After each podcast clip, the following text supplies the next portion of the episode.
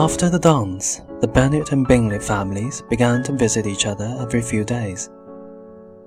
It became evident that Mr. Bingley admired Jane very much, and Elizabeth knew that her sister was close to falling in love with him. She was discussing this with her good friend Charlotte Lucas one day.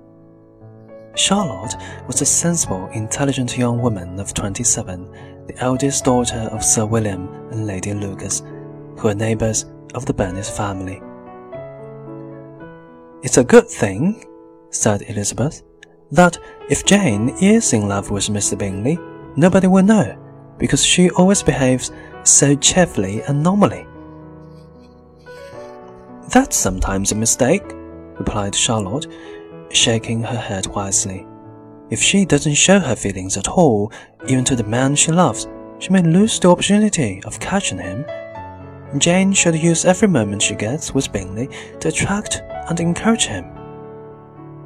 But I consider a man should try to discover a woman's feelings, not wait for her encouragement. And Jane probably doesn't know what her real feelings for Bingley are yet. She has only seen him a few times, not often enough to understand his character or be sure that she really loves him. Well, I wish Jane success with all my heart, said Charlotte finally. But I think she'd have as much chance of happiness if she married him tomorrow as if she studied his character for a whole year. Happiness in marriage is simply a question of chance. I think it's better to know as little as possible about the person you are going to spend your life with. Elizabeth laughed, sure that Charlotte did not mean what she was saying. While observing Mr. Bingley's interest in Jane, however, Elizabeth had not noticed Mr. Darcy's interest in herself.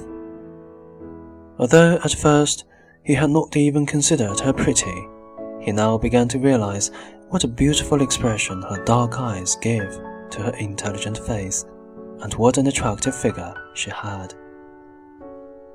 Of course, she's only an unfashionable village girl, he told himself, but her conversation is often quite amusing. Whenever they met, he did not speak to her, but stood near her, listening to her and watching her closely, conscious of a wish to know her better. One evening at a party at the Lucases' house, Darcy was standing alone, as usual, away from the other guests, watching the dancing. His host, Sir William, came to speak to him. Mr. Darcy, are you enjoying the dancing, sir? What a delightful entertainment it is! Darcy frowned. Yes, he said with a cool disdain. It's something that any educated person can be good at. I'm sure you are good at dancing yourself, sir, replied Sir William cheerfully. Look, here's Miss Elizabeth Bennet. She was crossing the room at that moment.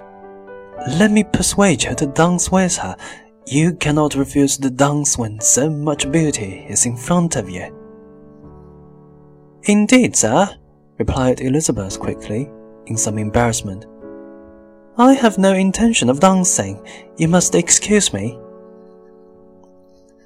Miss Bennet, please allow me the pleasure of dancing with you, said Mr. Darcy politely, holding out his hand. But with equal politeness, Elizabeth refused again and turned away. Mr. Darcy was watching her walk away with a slight smile on his face when Caroline Bingley came up to him.